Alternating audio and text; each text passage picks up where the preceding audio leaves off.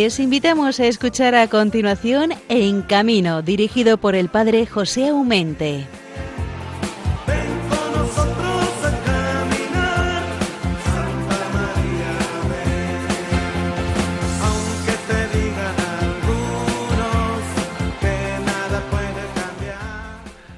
Bueno, nada, nada puede cambiar, cómo no, todo podemos cambiar y en este tiempo de cuaresma con mayores motivos y razones. El corazón tenemos que cambiar, cómo no. Ese corazón de piedra que dice el profeta que Dios lo quiere convertir en corazón de carne. Bueno, ante todo, muy buenos días para toda esta gran familia de Radio María y muy particularmente para todos los que a estas horas, tan madrugadoras, estáis conectados a este programa en camino, en la emisoria, como no, de la Virgen, la fuerza de la esperanza. Bueno, sí, es verdad que algunos podéis escuchar el programa en los podcasts a las horas que mejor os conviene. Sea como sea que nadie quede sin mi saludo y bendición y ese abrazo que siempre os prometo y comparto. Hace unos días llegó la primavera y hoy estamos estrenando el mes de abril, lo que significa que el buen tiempo se está abriendo paso, poco a poco.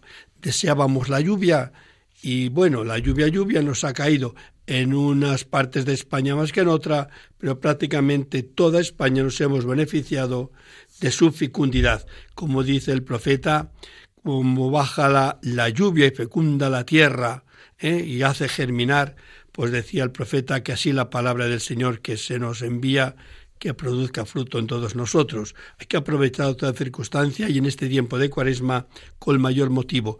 No olvidéis y no olvidemos que yo me meto también en aquella frase que Pablo nos recordaba el día del miércoles de ceniza.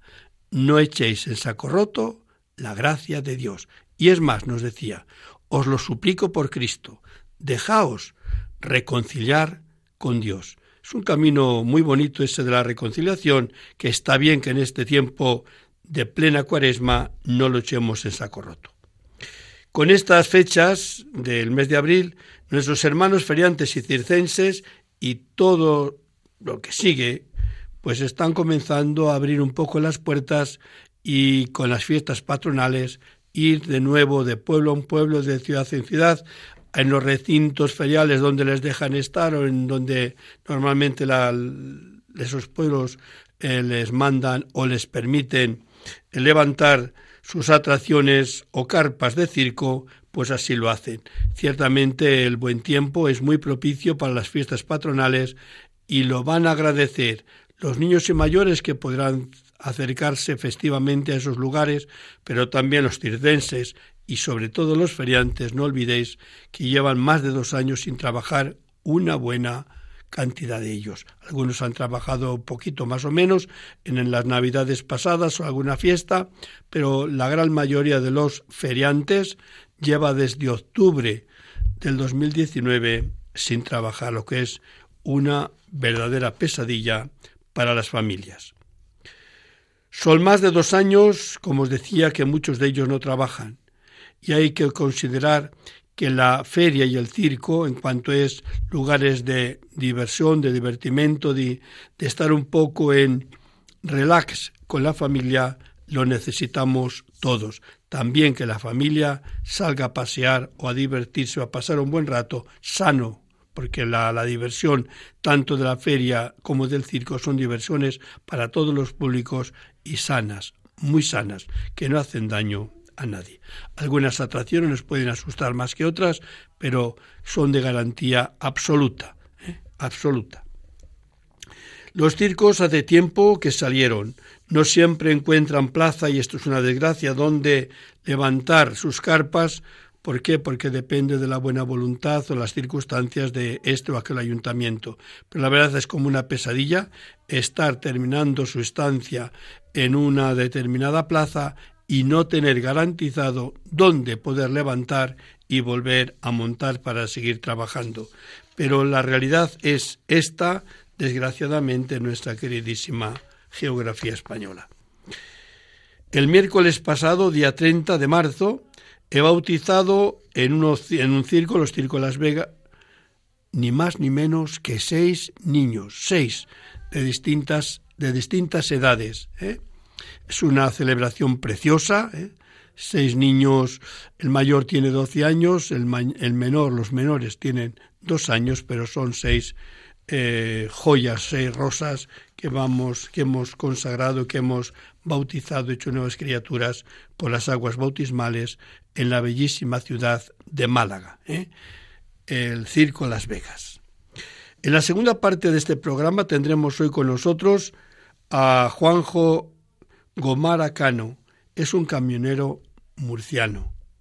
Así como en el primer la parte tendremos con nosotros a Javier Segura, es un artista de una categoría elevadísima, de una categoría como persona es extraordinaria, pero como artista no se queda inferior en la talla. Entonces, que con él vamos a pasar un rato seguramente agradable, porque vamos a ver, no nos va a decir ningún secreto, cómo es posible que pasen los, los años y sigan haciendo sus números tan arriesgados, tan difíciles para todos nosotros, y que les ves cómo actúan ellos y parece que que no pasa nada, ¿no? Como si están comiendo tranquilamente con un amigo en la mesa. No es verdad que hace sus esfuerzos, pero nos lo hacen ver que es facilísimo aquello tan difícil que nos parece.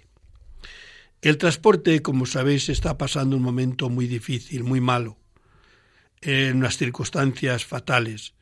Se ve un poco la luz, pues, hombre, ya, ya la luz estamos viendo y las circunstancias han amainado, pero es un momento difícil para toda, todo comercio, todas las fábricas que han visto cómo eh, los camiones cada vez iban menos a recoger la mercancía o a llevar eh, material para seguir trabajando, que decir, de los lecheros, por ejemplo, de los fabricantes de, de otras circunstancias que dependen sí o sí que cada mañana si lleven unas cosas se traigan otra nuestros hermanos camioneros. Nos damos cuenta que toda esta arteria de de transportistas son esenciales para la economía de un país. ¿eh? Esenciales. Tenemos que quitar esa manía que tenemos algunas veces y que ellos son conscientes, así me lo expresan, que parece cuando van por la carretera van estorbando, ¿no? Como si es un estorbo que los que vamos en nuestros vehículos no queremos encontrarnos con ellos. Van haciendo un servicio público por ti y por mí, por lo cual les tenemos que admirar y demostrarles cuando tengamos las circunstancias también cierto reconocimiento. Desde el día 21 han entrado en vigor el nuevo código de circulación, ya sabéis. Como sucede en todos los campos, tampoco aquí ha llovido a gusto de todos, y no son pocos los que no están de acuerdo con bastantes cosas.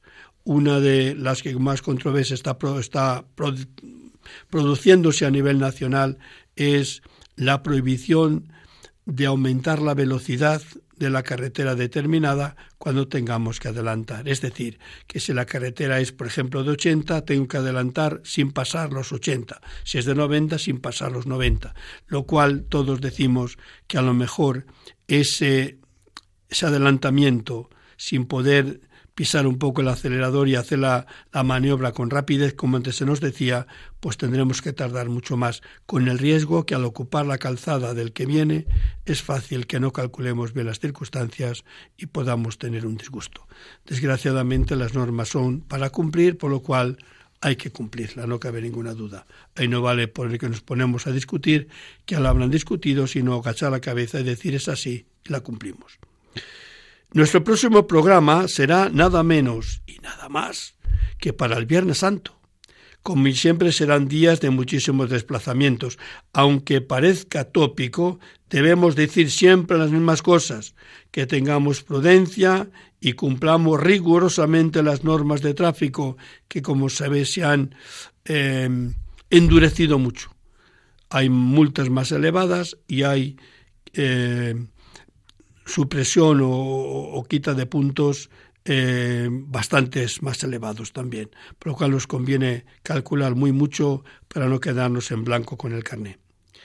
Son las circunstancias de Semana Santa que en pocos días hay mucha movilidad la que nos exige a todos tener paciencia y saber que nos ponemos en carretera, no sabemos cuándo vamos a llegar, pero no nos pongamos nerviosos. Lo mejor es llegar y además llegar bien. Si tenemos, como decía, que, que ver sangre, que, que ver dolor, compartamos la sangre y el dolor que Cristo ha vertido por ti y por mí para nuestra redención, pero no hagamos que nadie llore por nosotros por alguna imprudencia. Nada más, hermanos. Confío que el programa sea de su agrado y gracias por acompañarnos hasta las seis de la mañana. Es una gozada cada quince días compartir con todos ustedes o con todos vosotros una hora de vuestro tiempo. Saben que para volver a escuchar el programa podéis acudir a los podcasts de Radio María, buscar en los podcasts de En Camino y como van marcados por las fechas, pues coger o descargar o escuchar aquel que más os convenga. Y los que queréis comunicar alguna cosa, sepáis que el correo electrónico también está a vuestra disposición. Sería en camino arroba radiomaria.es. Hermanos, comenzamos.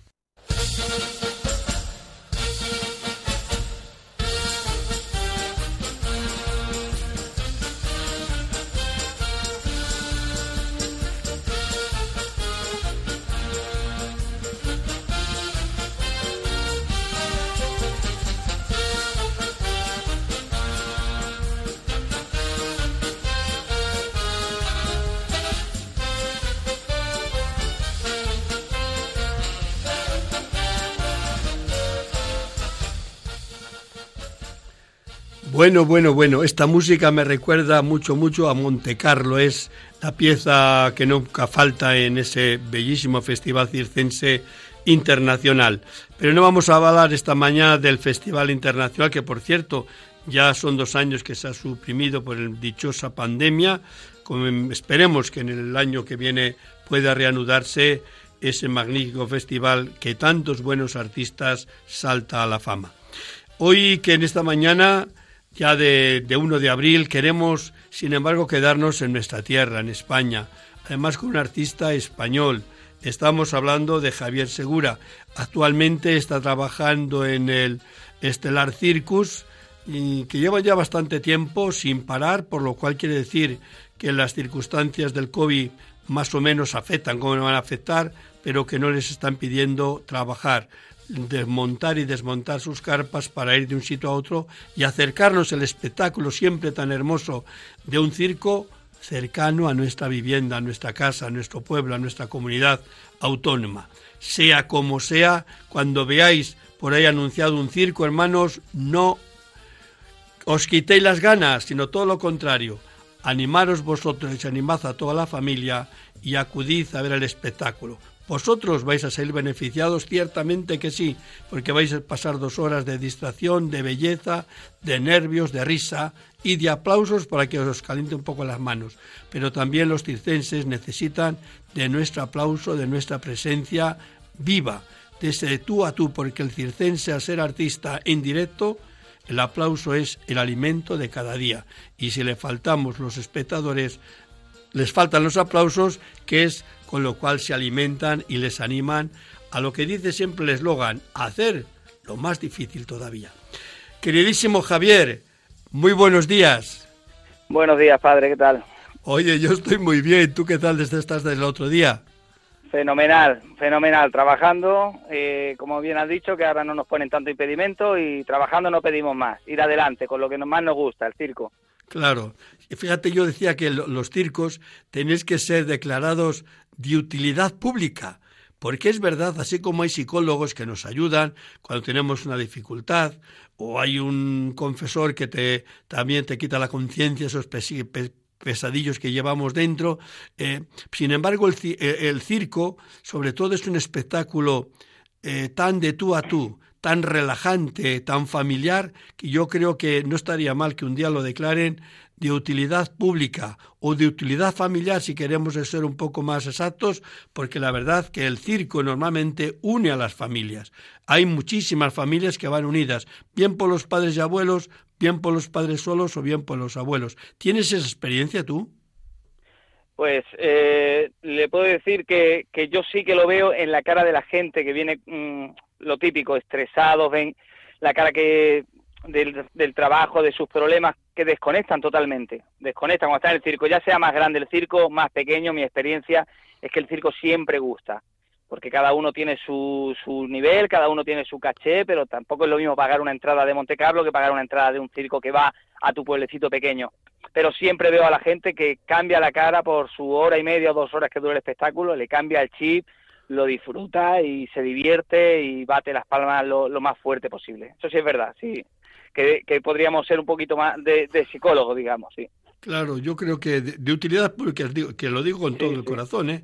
Eh, no solamente porque repartís y lleváis a domicilio el arte eh, y la diversión, el divertimento, la diversión, es que prácticamente los que os movéis sois vosotros, por lo cual digamos que es doblemente gratificante que no tengamos que hacer, porque quiero un buen musical, pues fíjate, tiene que ir a las grandes ciudades, pero sois vosotros los que os acercáis a los pueblos y ciudades para ofrecernos eh, lo mejor que sabéis hacer, que es hacernos pasar dos horas maravillosas. Y eso nuestra sociedad yo creo que lo valora, ciertamente que sí. Algunos, eh, digamos que os, no digo que en todos los sitios, pero en muchos sitios ponen alguna zancadilla los de arriba y impedimentos para montar donde se quiere, como se quiere, por los miedos, siempre serán por los miedos, pero yo creo que y les pido de verdad una vez más a los políticos de turno de los ayuntamientos que sean generosos, que, el circense si va es porque puede trabajar, porque está capacitado con todas las normas de seguridad de que todo salga bien y la gente además que puede acudir cuando nota que hay un circo en su ciudad, en su pueblo, pues que acuda con plena libertad y con plena seguridad, pero que si hay alguien que no quiere no vaya, pero que no sean los de arriba los que digan un circo aquí no, por favor. ¿Qué te parece? Así es, padre. Así es muy triste que, bueno, llevamos pidiendo hace un montón de años que, que sean las leyes mismas para a nivel nacional o regional. Lo que no puede ser es que te pidan en un pueblo, te pidan una clase de documentación y en el de al lado, en el de al lado, que pertenece a la misma región, te pidan otra cosa muy distinta. Y cuando realmente creo que será por ello que no, que no quieren circo, porque solamente puedo llamarlo así, te piden unas tasas estratosféricas que ya son bastante fuertes de normal, pero bueno, se van pagando y vamos trabajando y todos están contentos. Pero en algunos sitios te piden algo que no es, no es, no es normal, se multiplica por 10 de lo que normalmente piden, entonces eso no es, lógico.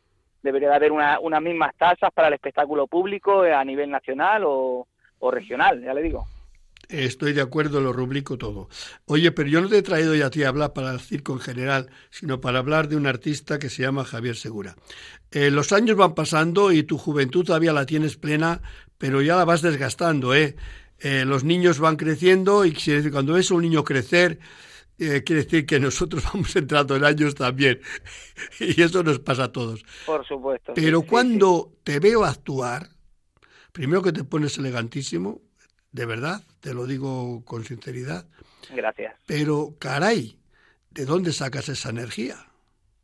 Bueno, pues la energía me la da el público, como a todos los artistas. Eso solo lo entiende el que va a la pista y, siente lo que, lo que siento yo, que sabemos, los artistas sabemos lo que es. Uno se transforma y ahora toca hacer un tipo de circo contemporáneo, pues tienes que saber actuar y si ahora tienes que hacer de un personaje, resulta que eres un personaje. Si en este caso hago la rueda, tengo que ser más duro. Si tengo que hacer las telas con mi mujer, tengo que ser más romántico. Nos debemos a ello y, en ello estamos. Así, intentamos hacer lo mejor posible. Las telas que a mí me, chiflan, ¿os dan esas alas? Como no noto el dolor, no lo sé, pero si quieres que si quieres que te descubra algo, siempre he tenido una santa envidia, cada vez más, no lo voy a probar nunca, eh, por el amor de Dios. Mm, seguro, vamos, que no, garantizado que no. Si quiere usted está invitado a probarla, Pero ¿eh? una santa envidia, ¿sabes de qué?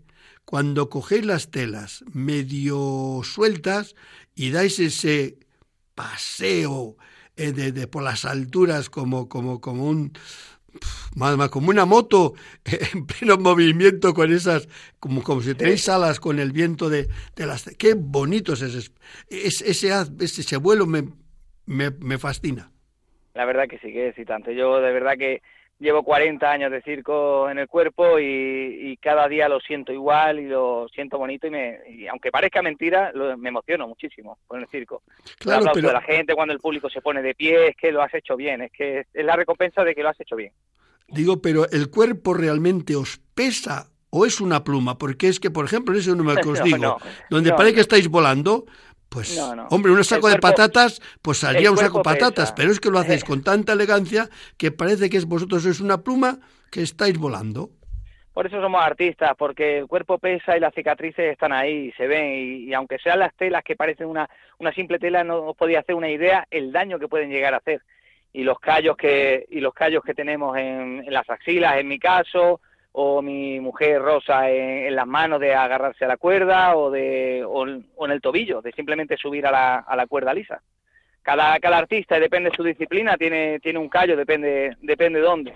igual como los trapecistas, que los callos de las manos de cuando en cuando se los arrancan y llevan 30 años trabajando en lo mismo y de cuando en cuando, cuando hacen tres, cuatro funciones seguidas, se los arrancan. No, hay mucho dolor, hay mucha recompensa pero hay mucho dolor también. Claro, o sea, la, elegancia no es gratuita, la, elegancia es de mucho ensayo, de mucha fuerza y de, y de saber el oficio que el sufrimiento que puede estar haciéndote e, esa tela, por ejemplo, tú lo que muestras es una sonrisa y una agilidad de cuerpo que eso no pesa, eso no pesa porque no, mira cómo vuela, pero vamos, por dentro va la procesión, me imagino. Sí. Pues ahí, ahí está la diferencia de cuando un artista está trabajando cara al público a cuando estás en una escuela que estás intentando hacer, pues bueno, tu futuro número, si quieres ser artista de circo o, bueno, contemporáneo, de teatro, lo que ya quieras ser. Pero hay una cierta diferencia, se ve, se ve rápido quién es artista de circo y quién es de, calle o de teatro, se, se, nota bastante, cada uno en su forma. El otro número que me gusta mucho que haces es el de la ruleta, de la muerte o como la queréis llamar, que se necesita, yo creo que agilidad, eh, tino, mm, prudencia, eh, riesgo. Eh, el riesgo sí que nos lo, lográis transmitirnos el riesgo, por supuesto. Yo me imagino que transmitís más riesgo de lo que tú sientes, pero que el riesgo real lo creo 100%. Sí, sí, por supuesto. O sea, eh, por supuesto hay que transmitirle a la gente algo, que siempre es más riesgo de que incluso hay, pero a veces no se transmite tampoco el riesgo real, porque la mayoría de los accidentes de, esta, de este número, de esta disciplina, son cosas externas que no tienen nada que ver con el artista. Es algún cable que se parte, como en caso han pasado una pista que se eleva hidráulica y, rompe el aparato y el artista sale por los aires. Entonces hay hasta más riesgo de los que no se ven. Hasta más riesgo de los que no se ven. Es un número que hay que tener la cabeza muy fría y ser bastante responsable. Hacerlo todo siempre igual y no querer no querer hacerlo hoy mejor porque ha venido eh, un, director de Monte Carlo o cualquier director que te quiera lucir, porque entonces has cometido un gran error. Ahí donde has cambiado algo que normalmente no lo hace y es donde puede haber un accidente. Oye, el otro día estábamos hablando de, las nuevas generaciones, de los hijos de los circenses. Una frase que me gustó mucho es que respetar un poco la, inclinación que puede tener el hijo o la hija a la hora de buscar disciplina. Eh, tú estás muy convencido de ello, ¿no? Que, más o menos ir detrás de la tendencia del niño, de, los gustos del niño. Sí, por supuesto. O sea, ahí yo le haré a mi hijo ensayar alguna cosa, alguna cosita que otra que yo pueda ver que le puede ir bien a él y conforme va creciendo iré descartando esto no le va bien, esto le va bien y cuando ya se hace más grandecito, como es el caso ya de mi hijo, que ya él ya sabe decir lo que le gusta y lo que no, pues entonces ya él elegirá y decidirá. Yo intentaré apoyarle como intentaré apoyarle en todo en esta vida, en los estudios, si quiere ser circo me enorgullecerá muchísimo y si no lo quiere ser, lo voy a ayudar igual. Entonces, intenta uno apoyarle en lo que, en lo que sea y decirle qué cosas le van bien para él. Yo creo, Javier, que un hijo de circo o de circense, eh, 99% sigue el oficio. Por supuesto, por supuesto. Y ojalá Dios quiera que sea así, porque en, en estos tiempos de pandemia, yo ya lo sabía, porque tengo muchos años, pero en estos tiempos de pandemia he corroborado que mi vida es la más bonita del mundo que nos ha tocado hacer de, bueno, de persona, entre comillas, de persona normal y trabajar en lo que hemos podido. Nos hemos agarrado, pues todo el mundo, a lo que hemos podido. No hemos podido estar tantísimo tiempo, no hemos tenido tanto fondo económico como para estar dos años parados. Y bueno, pues yo en, mi caso he trabajado en el campo, he trabajado de camionero en lo que, lo que ha hecho falta. Yo he tenido que sacar a mi familia adelante y he hecho lo que sea. Y la verdad que la vida es muy, muy dura, pero muy, muy dura. No, no te das cuenta hasta, hasta que la vives realmente. Bueno, la vida es muy dura, la vida del circense es durísima, pero de verdad os digo que es extraordinaria, no solamente porque dais lo mejor de vosotros mismos a la sociedad que la pedís un aplauso, sino sencillamente porque vosotros mismos gozáis y sois felices haciendo lo que más os gusta hacer, que es hacernos feliz y arrancarnos un buen aplauso. Ese te le doy a ti y a todo el Estelar Circus y a todos los circos, porque realmente os necesitamos, hermanos. Así que gracias este tiempo que nos has dedicado en esta mañana, que comienza el mes de abril y que ojalá que ahora que comienzan tantas fiestas patronales de aquí para allá, os vaya cada vez mejor y nos olvidemos de la dichosa pandemia que, que ganas tenemos de perderla de vista y de que ese nombre sea un recuerdo, ¿vale? Que así sea, padre. un saludo para toda la familia circense de Estelar Circos, hermano. Igualmente, un abrazo.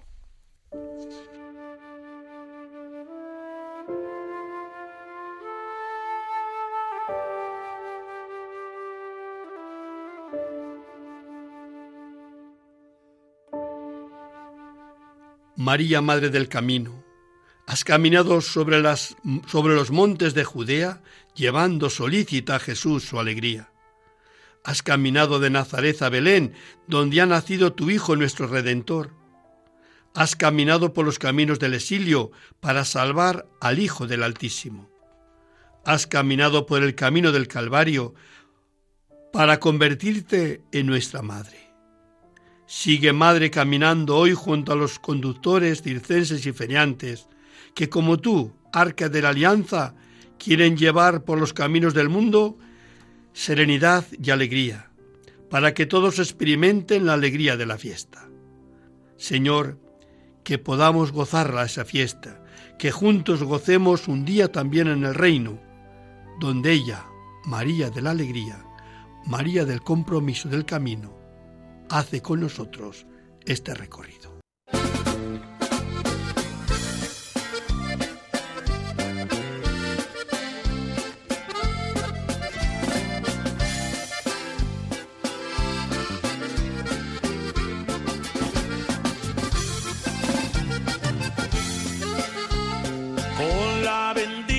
de Dios.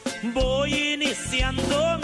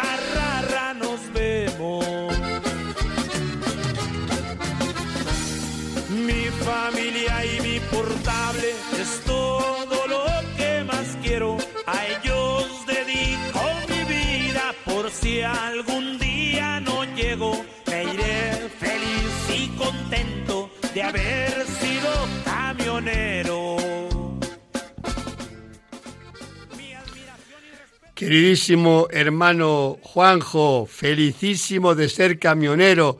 Muy buenos días.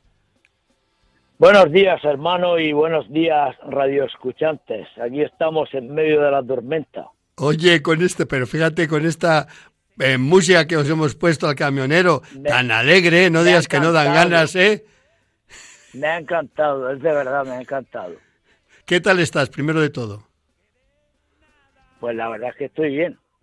Como bien sabes, he vuelto a hacer internacional porque mi jefe, a la vista de la ruina, pues el día 30 de diciembre nos finiquitó a todos y cerró la empresa.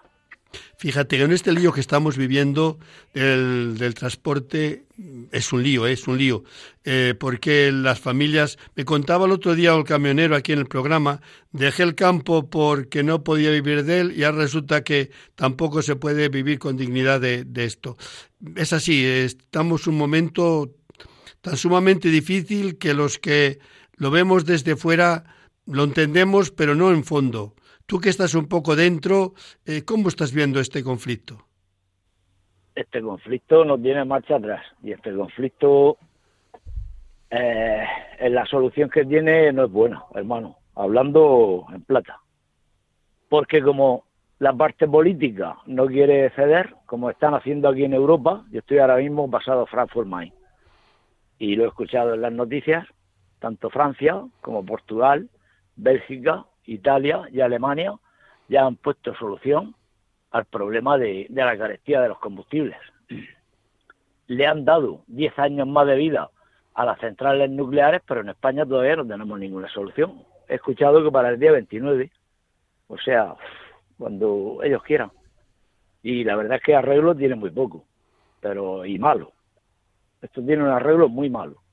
Ya, ya te he dicho que mi patrón, que era un, buen patrón, quizás de los mejores que he tenido, eh, tuvo que cerrar porque eh, él decía que para en su última etapa de la vida eh, terminar arruinado, pues preferiría, prefería eh, liquidarnos, como, como lo que hizo, hasta el último céntimo, y quedarse limpio de deudas y y a vivir.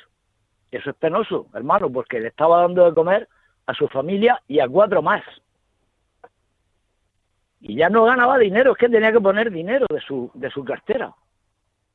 Eso no pasa solamente nada más que en el transporte, en la agricultura, en la ganadería, o sea, en lo básico. Oye, Juanjo, pero es tan difícil entender, digo por los que tienen en sus manos el poder de legislar, es tan difícil entender que, que, hay personas que producen y después no se les valora eh, en, en, dinero contable lo que ganan para llegar también ellos con dignidad al final del mes? Porque las cuentas se hacen pronto. Claro, pero es que como ellos no son tecnócratas, perdón, tecnócratas, como tienen la mayoría de los países, el ministro de Transporte debe estar vinculado toda su vida al transporte y entonces lo entendería. Pero una persona que no entiende de transporte y no tiene asesores que realmente trabajan en el transporte no puede entenderlo, hermano. Ese es el problema. Aquí nadie entiende de nada, solo entienden de cobrarnos. Porque, ojo, a nosotros nos descuentan mucho.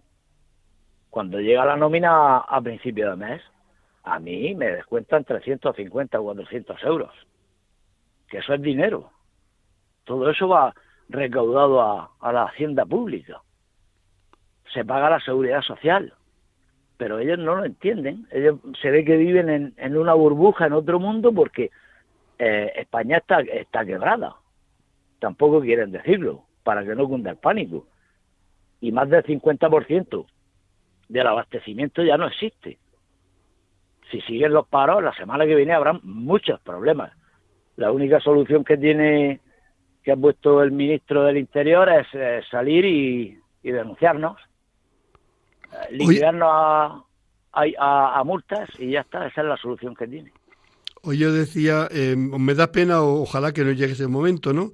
Pero es fácil que la sociedad al final cuando vea que, que, ya está comenzando a escasear cosas en, en fábricas o en, en cosas de alimentación o de lo que sea, porque el, el transporte transporta todo. No, nada hay que crezca como las setas en ningún sitio si no hay un transportista que detrás las lleva de un sitio para otro, pues que, que, que, sean la culpa los camioneros por no ser solidarios con los demás. Pero yo creo que hay que, hay que entender que es una forma de presión la que estáis haciendo, no porque sea un capricho, sino porque es o vivimos o morimos, pero nos estamos ya jugando el todo por el todo.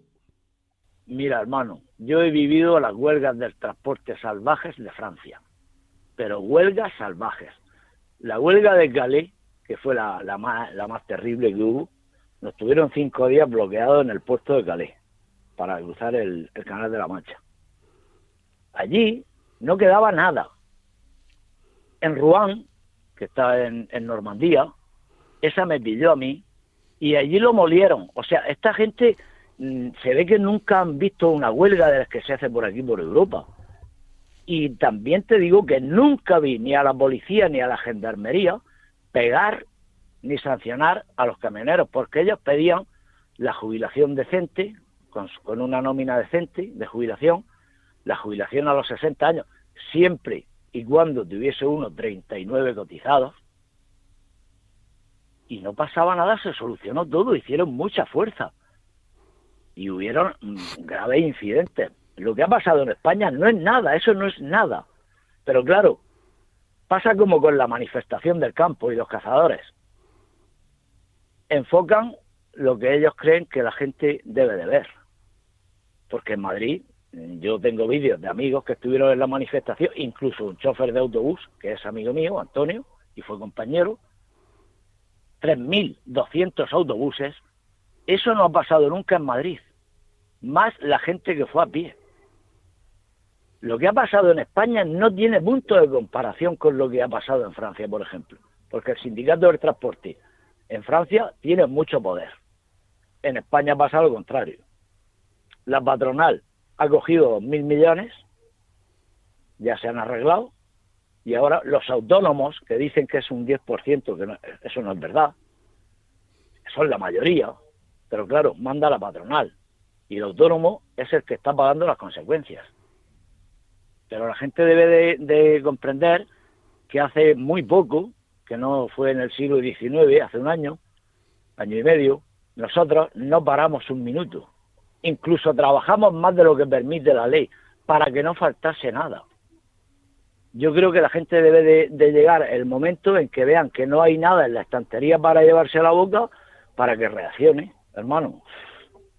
No, no, yo, yo, yo, vamos, lo entendemos con, todos completamente y bien. Solamente que el miedo que, que algunos, sabes, que no es muy fácil echar la culpa, mirar para otro sitio, digo, culpa de. Y eh, yo lo sentiría que, que encima de personas tan entregadas al, trabajo con responsabilidad de, de llevarnos pues cualquier mercancía, llámanos traernos, porque no podemos olvidar que no solo el que lleva la fruta o las verduras, sino el material para las fábricas hay que, hay que llevarlo y, y lo que producen las fábricas hay que retirarlo. O sea, que es un ir y venir de los camioneros, que eso es imprescindible. Mm, date cuenta, hermano, que ya hay varias fábricas que han dejado de producir. Una muy importante de yogures y otra que está que creo que ya va a dejar mañana, que es de pasta. ¿Por qué? Porque la mercancía que producen no se, no se saca. Entonces, eso es un problema. Y sobre todo, la de yogures que es perecedero es doble problema. Y el Mercamadrid, que es la, es la plaza de abastos más grande de Europa, está a menos del 50%.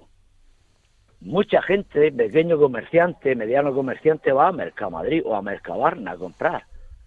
Esa gente ya está llegando y por ejemplo, pescado hay muy poco y caro, y la fruta ya está escaseando. Hombre, siempre hay, eh, por ejemplo, la patata, la cebolla, todo eso, hay más, ¿no? Siempre hay más cantidad.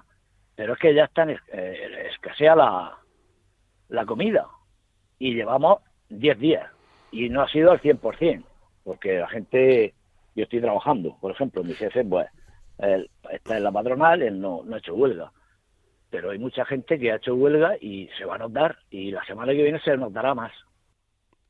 Yo, yo la verdad es que toda huelga hay que lamentar porque no ha cabido que la, huelga es imprescindible cuando uno quiere hacerse dos reivindicar lo que tiene derecho, pero yo creo que, el que los que tienen poder de legislar, que es de pensar en el bien común, lo que sí que tienen que sentarse y, ver el problema juntos y, dar el problema como se le pueda solucionar lo mejor posible. Tampoco se pide el milagro, ¿no?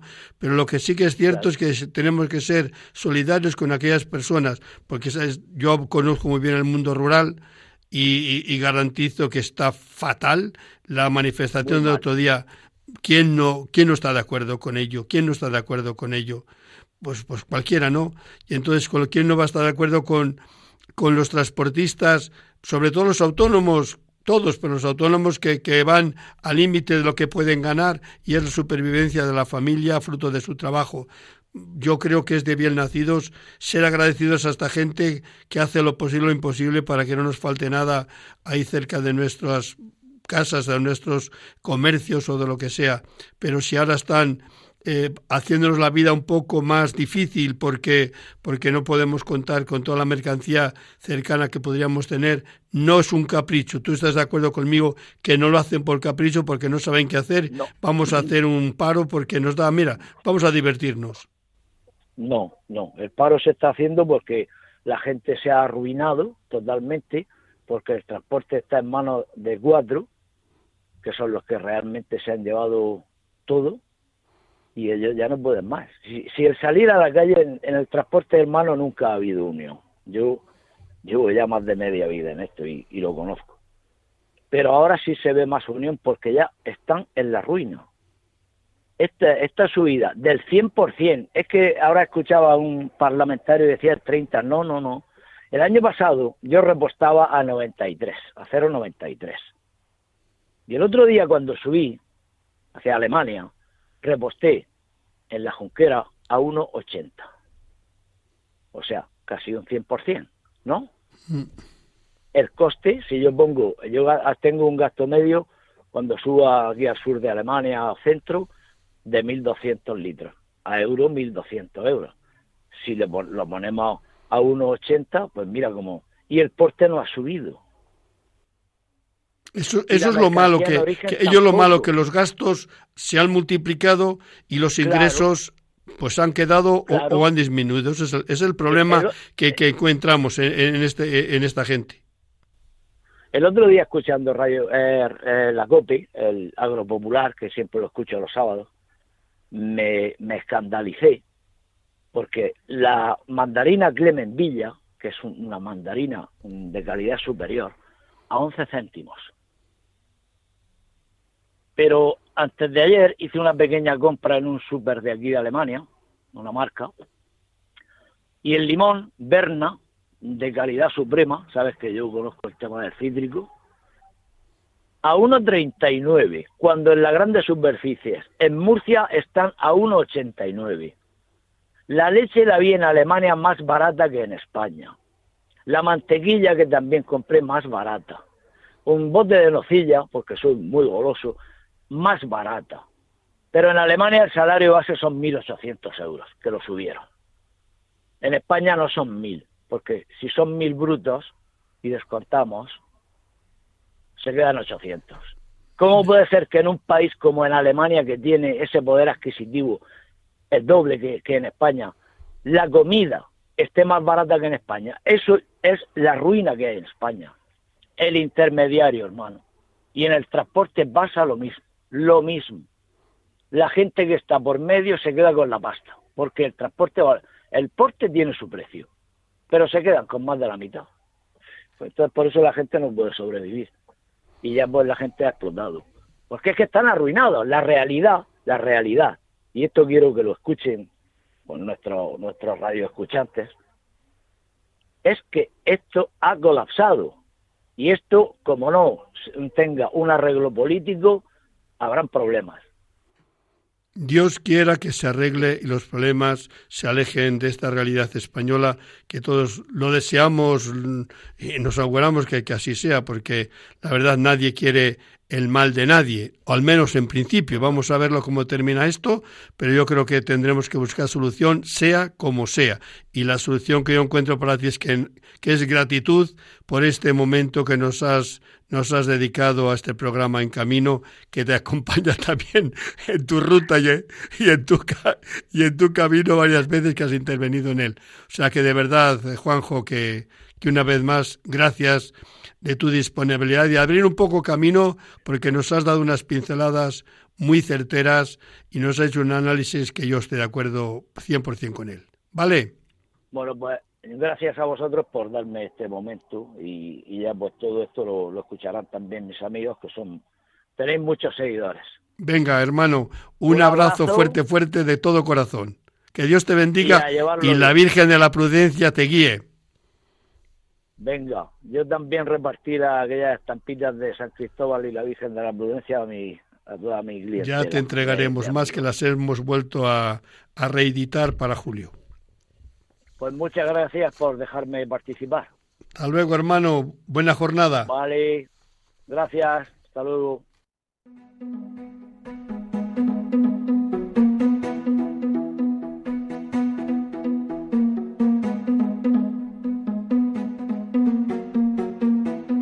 Noticias en carretera, con bienvenido Nieto. Queridísimo bienvenido, bienvenido nunca mejor dicho a este mes de abril, primero que inauguramos el programa En Camino. ¿Cómo estás? Adiós, gracias, muy bien. Buenos días a todos, buenos días, don José, y sobre todo, pues eh, preocupado por los acontecimientos que estamos viviendo pero bueno, que ya sabes que con la ayuda de la Divina Providencia y, por supuesto, nosotros abogando a nuestro protector San Cristóbal, patrono de los conductores y transportistas, así como a nuestra Virgen de la Prudencia, pues esperemos que a todos ayuden a llegar a buen camino, que es lo que entre todos buscamos, el bien común y que se pueda vivir pues en armonía y en fraternidad, que es fundamentalmente lo que nosotros queremos. Cinco noticias, vamos a dar cinco noticias relacionadas con el mundo del tráfico, pero que todas se vertebran, podríamos decir, en dos. Una que sería la primera, el pasado 21 de marzo entró en vigor la nueva ley de tráfico, seguridad vial y circulación de vehículos a motor, con una serie de novedades que son bastante importantes porque nos afectan a todos los conductores. Una, sobre todo, que es la que más polémica está generando, la prohibición de superar en 20 kilómetros por hora a la hora de adelantar en las carreteras convencionales. Bueno, ¿qué decir a esto? Pues que hay mucha controversia, que la ley en un principio así lo contempla y que desde la Federación de Transportes, de varias de las federaciones de transportes, así como desde la Asociación de Automovilistas Europeos se ha instado a que esta medida se estudie, dado que para que pueda llevarse a efecto en condiciones tendrían que adaptarse previamente las, calzadas en 2 más 1, es decir, tres carriles, de los cuales dos se utilizarían en el mismo sentido, uno de ellos para adelantar, de tal forma que se evitase en todo momento pues ese tipo de situaciones de caravanas a la hora de adelantar a un vehículo que pueden ser altamente peligrosas para la seguridad vial. Y de esto quien más sabe son los conductores del transporte, tanto de mercancías como de pasajeros. Es muy importante este tipo de reflexiones a la hora de valorar las medidas de seguridad vial. Esta noticia, que ha saltado porque está en todos los medios de comunicación, viene acompañada también de una de las noticias también más importantes relacionadas con la movilidad y el transporte de las personas. A partir del 6 de julio, todos los vehículos que se dediquen a transportar viajeros de más de 16 personas tienen que llevar instalado o el conductor debe de estar en posesión de un alcotest. ¿Qué es este? ¿Qué es este? Esta necesidad, este, este requisito es que los conductores que vayan a transportar pasajeros tienen que someterse a una prueba previo a la, realización del servicio y durante el servicio a instancias y a requerimientos de los agentes de la autoridad, bien inspectores de transporte de las comunidades autónomas o bien de la Guardia Civil. Esta es una medida importante, es decir, a partir de julio los conductores del transporte profesional de pasajeros deben de estar dotados de un alcotest para realizarse la prueba y en la medida que vaya siendo posible la nueva eh, adaptación de esta norma, los autobuses que se dediquen al transporte de viajeros van a traer instalados ya a partir de este año, los que se, están construyendo, van a tener un sistema que antes de arrancar el conductor tendrá que hacer la prueba y si da algo positivo en drogas o alcohol, datos positivos, quiero decir, automáticamente el vehículo no se pondrá en marcha. Esta es una de las medidas que contempla la ley que es muy importante irla poco a poco desarrollando. La tercera de las cuestiones que también nos afecta en el aspecto de la movilidad es la detracción de los puntos y luego la recuperación de los mismos. Ahora se han aumentado lo que es la detracción de puntos por sanciones como ir conduciendo utilizando dispositivos móviles o navegadores, se pasa a restar seis puntos simplemente con llevarlos en la mano. Esto es importante porque, aun estando parados, aun estando en una retención o en un semáforo, se puede perfectamente detraer estos puntos por la sanción. Segunda noticia que, se desarrolla en más. Tema del transporte, de los paros del transporte y de la carestía del transporte y de las mercancías de todos es conocido estos días que hemos estado viviendo relacionados con los paros del transporte.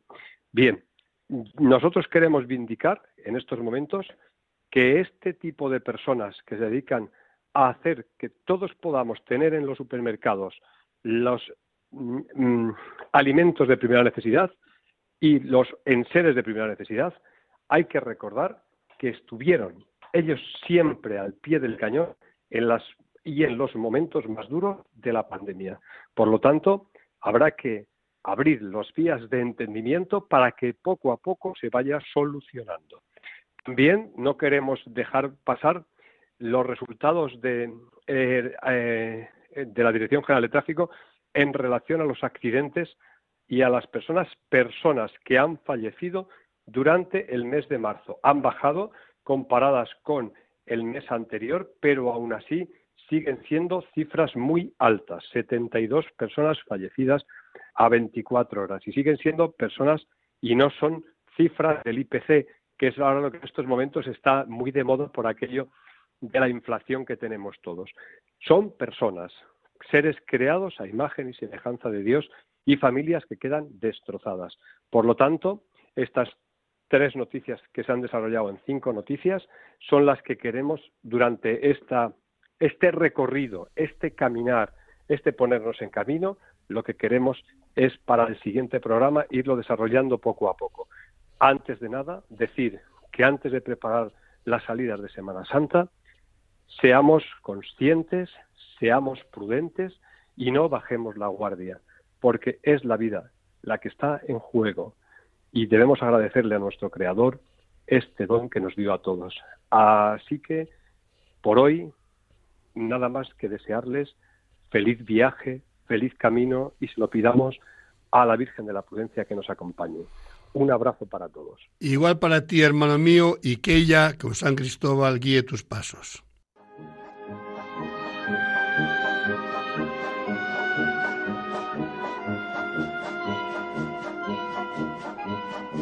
El circo es noticia con Javier Sainz.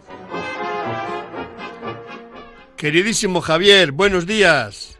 Hola, buenos días. 1 de abril, fíjate qué mes más bonito que, que, nos ha llegado y hemos tenido oportunidad de llegar también nosotros. A ver qué nos cuentas. Bueno, pues he pensado para, para hoy, eh, ¿verdad? Eh, que es 1 de abril y uno de los refranes más conocidos y usados después del de eh, eh, quien madruga Dios le ayuda, pues aquí es marzo ventoso y abril lluvioso sacan a mayo florido y hermoso. Yo creo que son los dos refranes que más se utilizan. Bueno, pues he pensado mm, que como el gran circo americano, el Ringling and Bros and Barnum and Bailey, eh, que duró 146 años y que fue el más prestigioso del mundo en, su época, pues que como fueron artistas españoles a trabajar en él, bueno, pues que hiciéramos dos programas, uno hoy y otro el próximo día, si Dios quiere, sobre esos artistas españoles que trabajaron allí, ¿eh? porque eso demuestra como ¿verdad? Que cualquier artista de cualquier lugar del mundo eh, pueden colaborar. Ya lo dijo Angelo Giuseppe Roncalli, el buen Papa eh, Juan XXIII, que escribió en 1963 que el circo demuestra que gentes de diferentes razas, religiones, nacionalidades y pensamiento pueden trabajar juntos para regalar a otros felicidad. Y efectivamente pues eh, eh, así fue. De la misma manera que en, en la antigüedad los mejores gladiadores de todo el imperio romano pues iban a Roma a luchar al Coliseo.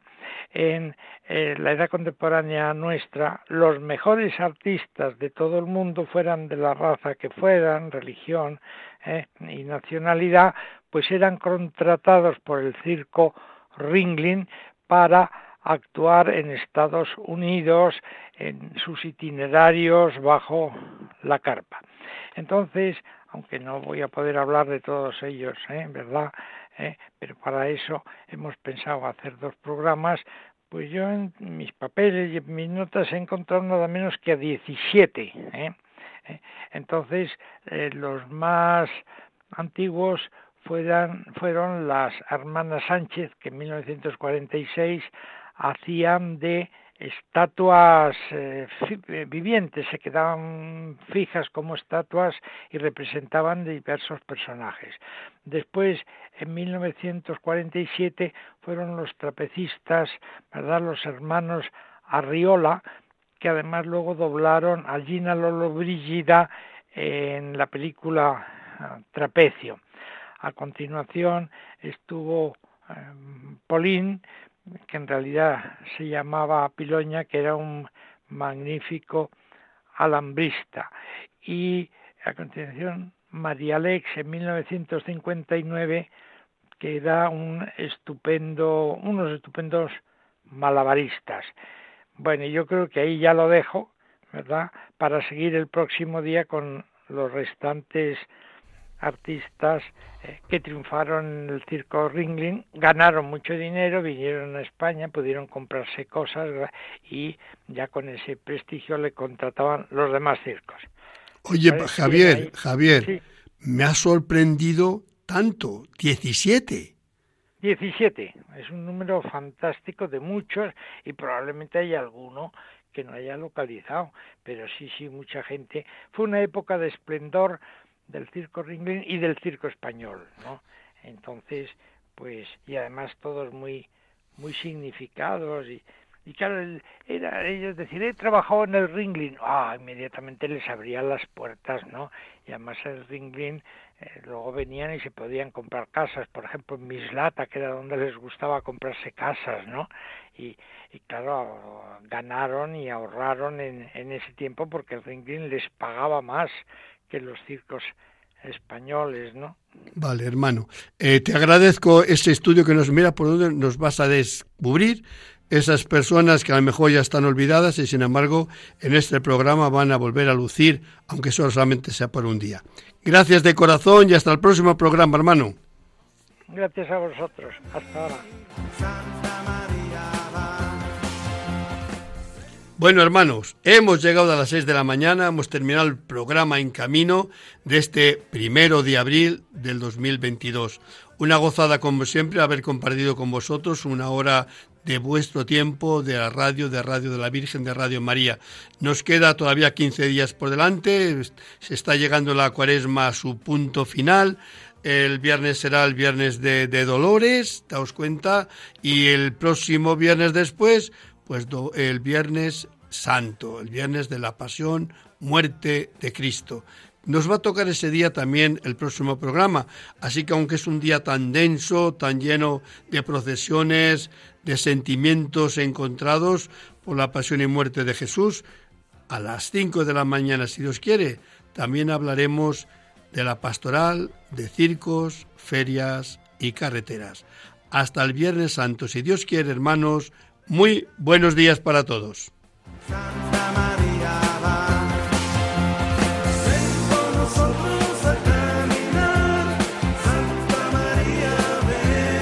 Han escuchado en Radio María En Camino, un programa dirigido por el padre José Aumente.